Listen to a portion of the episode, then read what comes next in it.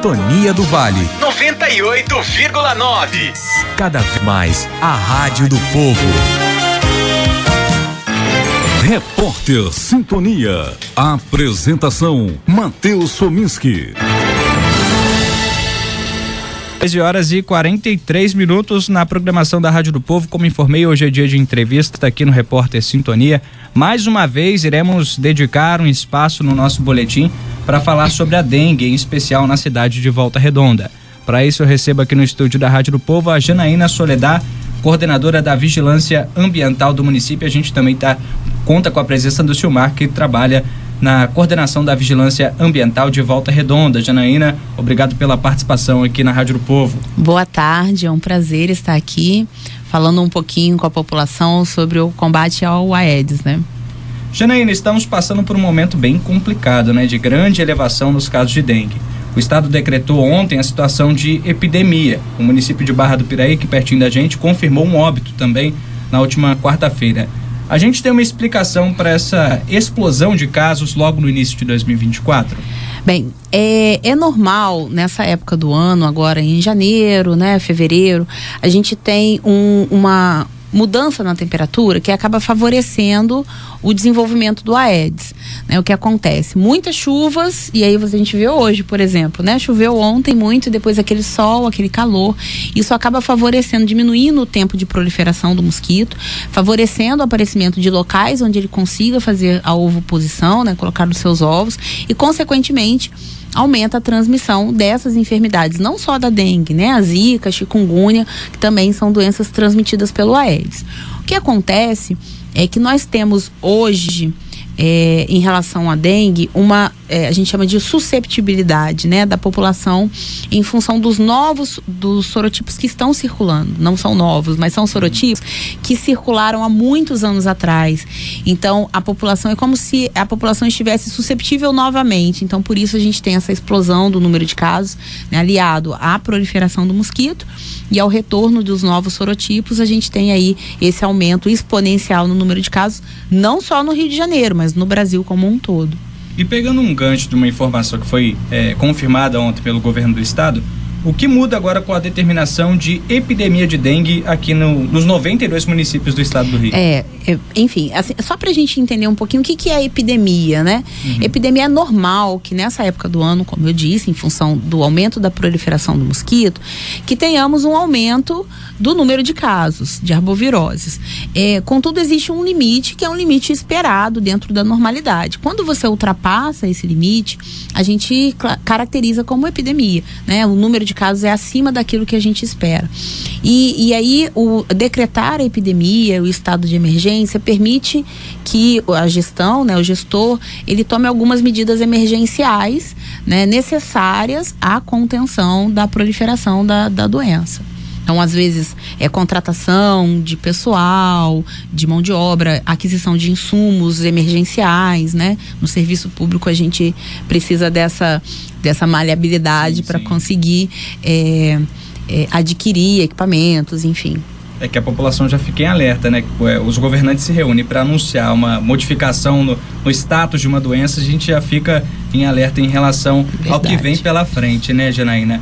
É, desde já agradeço sua participação, aliás, o amigo ouvinte que está chegando agora na Sintonia do Vale FM. A gente está falando sobre a dengue. Estamos recebendo aqui a Janaína Soledad, que é coordenadora da Vigilância Ambiental de Volta Redonda. Janaína, agora, como tem sido o trabalho de combate ao mosquito Aedes aegypti na cidade de Volta Redonda?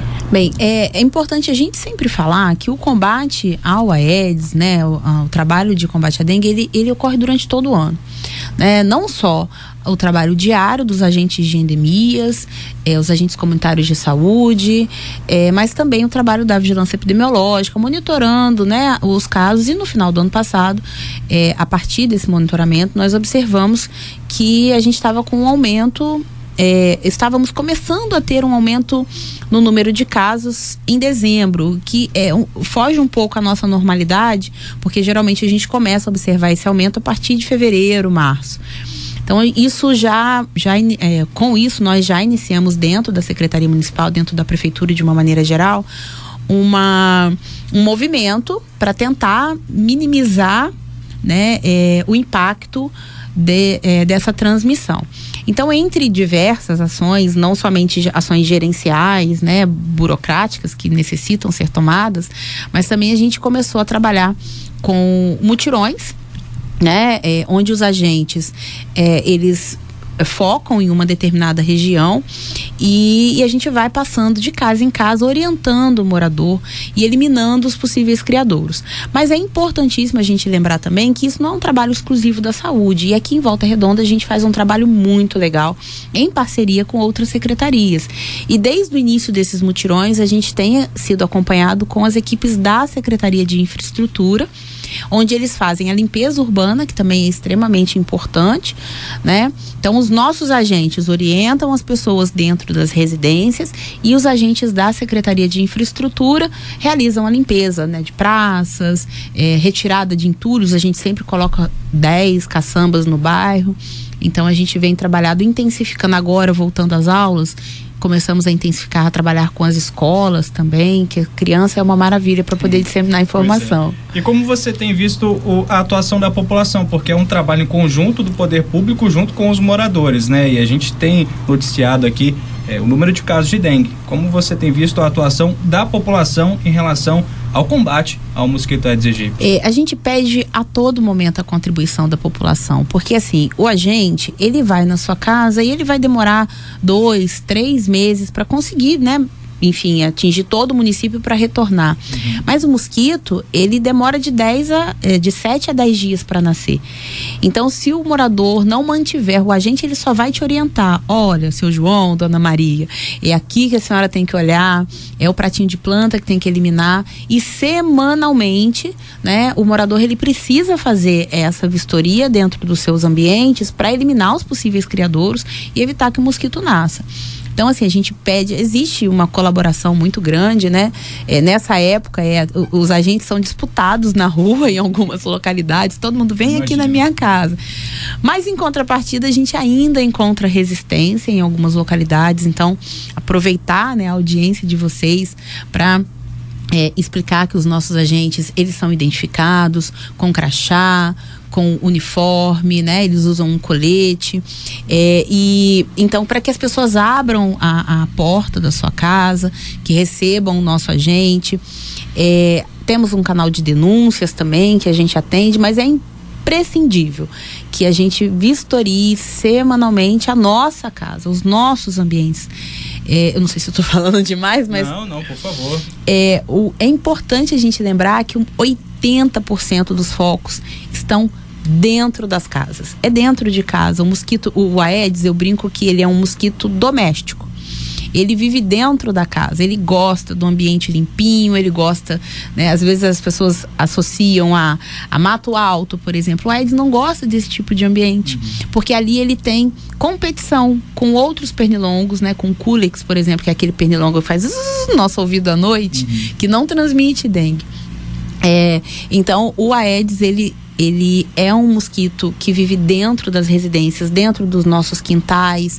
É, é óbvio que a gente pode encontrar fora também, mas a grande maioria, 80%, estão dentro das residências. E não demanda tanta atenção do morador, né, Janaína? Porque eu li ou ouvi em algum lugar que o morador deve fazer um check-up lá em casa, né? O pratinho, enfim, de planta, de 5 em 5 dias, que eu acho que é o período é ideal para não é, beneficiar a proliferação do mosquito da dengue, né? Então, de 5 em 5 dias é, é, um período ok para poder dar uma olhada em casa, né? É, a gente, o, o Estado hoje, ele trabalha com uma campanha que chama 10 minutos salvam vidas. Você tirar 10 minutinhos da sua semana. É uma vez por semana, né? Colocar na sua rotina, olha, segunda-feira de manhã eu vou para academia, eu faço a minha caminhada. Eu cheguei da caminhada, é o dia de eu fazer o meu check-up no, no meu quintal. E se você fizer isso toda semana, semanalmente, o mosquito ele não vai nascer. Vamos supor que você faz hoje, hoje é quinta-feira. Coloquei na quinta-feira, fui e eliminei todos os possíveis criadores. Mas amanhã choveu, e uma fêmea veio e colocou o ovinho dela. Na próxima quinta-feira, quando eu fizer a vistoria de novo, aquela larva ela ainda não vai ter eclodido, ainda não vai ter nascido. Então uhum. eu vou eliminar, eu vou evitar que o mosquito nasça. Janaína, agora uma, um assunto que é muito comentado, pelo menos eu vejo nas redes sociais, quando a prefeitura coloca alguma informação da dengue, é do morador é, pedindo a atuação do carro Fumacê, né? Que você vai explicar pra gente que agora é o carro UBB, né? UBV. Né? E como que é feito essa, essa, esse trabalho? É, é pelo município que registra mais casos de dengue? É de acordo com o bairro que está recebendo a força-tarefa? Nessa semana o Eucaliptal está recebendo a força-tarefa no combate à dengue. Como que é feito esse mapeamento para o trabalho do carro Fumacê, o carro UBV acontecer. É, a gente chama carro Fumacê, né? Porque tá no, no, no coisa da população, Sim. mas eu, eu gosto sempre de diferenciar. Porque aquele fumacê que o pessoal estava acostumado há muito tempo, aquele com um montão de fumaça, ele é um fumacê que ele não é efetivo pro Aedes. Ele é um fumacê que ele é para controle de Culex né, que é o pernilongo comum. Por que, que ele não funciona para o Aedes? Porque ele é, um, é, é, o tipo de dispersão do veneno que ele utiliza é com altas temperaturas e as partículas é, elas não conseguem adentrar os ambientes onde o, o, o, o, o desculpa, o Aedes ele vive. Uhum. Já o carro BV, e aí é, é até uma situação engraçada, porque às vezes a população não sabe diferenciar e vê o carro BV passando e reclama: olha, tá, tá estragado esse carro, tá com pouca fumaça, não tá saindo tão economizando. Mas agora é diferente. Exatamente, é porque ele é diferente, né? Então ele sai realmente pouca fumaça, ele é barulhento. Antigamente era fedorento também, agora eles colocaram um cheirinho de hortelã. é, mas ele, ele é barulhento. É, mas não tem muita fumaça. E aí, essa é o, o tipo de gota, né? Por que ele chama UBV? É ultra baixo volume. A partícula ela consegue adentrar em locais onde o Aedes ele costuma ficar, né? É, é, o adulto, no caso do Aedes, ele costuma ficar. Como é que funciona o carro BV? A gente não pode usar o carro BV a revelia, né, o, o, ano todo. Por quê? Porque a gente tem a questão igual antibiótico, né? Se a gente começa a tomar antibiótico para doença viral, por exemplo, a gente gera resistência. Então hoje a gente não utiliza veneno, estratégia de veneno para poder é, é, como uma forma de ação prioritária né, para evitar resistência e porque o UBV, assim como o fumacê, ele não é seletivo, ele não mata só o Aedes, ele mata borboleta, ele mata pequenos pássaros, por exemplo, né? É, a gente orienta, inclusive, a população depois que o carro passar a trocar a água dos animais, porque é um veneno é um veneno, né? Que infelizmente a gente às vezes precisa lançar a mão. E quando que a gente lança a mão? Quando a gente começa a observar um aumento no número de casos. Tá? Então, quando a gente tem casos isolados, a gente não utiliza o carro, o BV, a gente faz o que a gente chama de bloqueio focal. Tem uma bomba costal que o agente vai e ele faz ali próximo àquela região.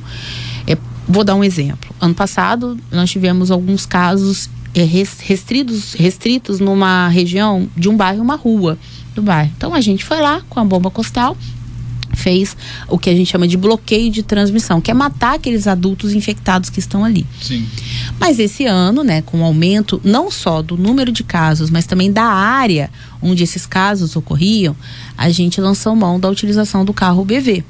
Né? E aí a Secretaria Estadual de Saúde, ela nos apoia com o carro BV.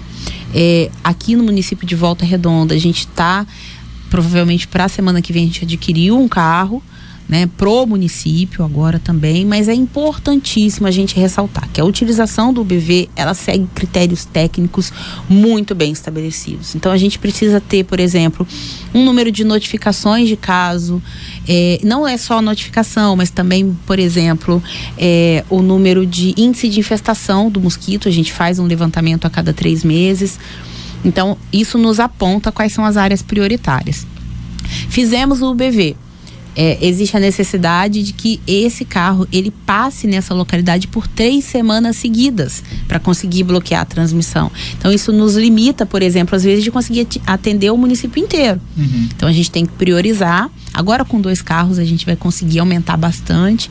O carro ele tem um tempo que ele pode ser utilizado. Por exemplo, o Aedes ele tem um horário de maior é, atividade. Então a gente não, não pode fazer ele fora desse horário. O carro ele tem um, um, um período que o, o agente ele pode ficar exposto àquele veneno, não pode passar de 40 minutos.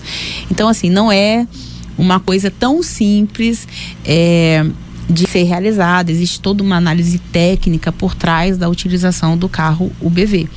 Tá?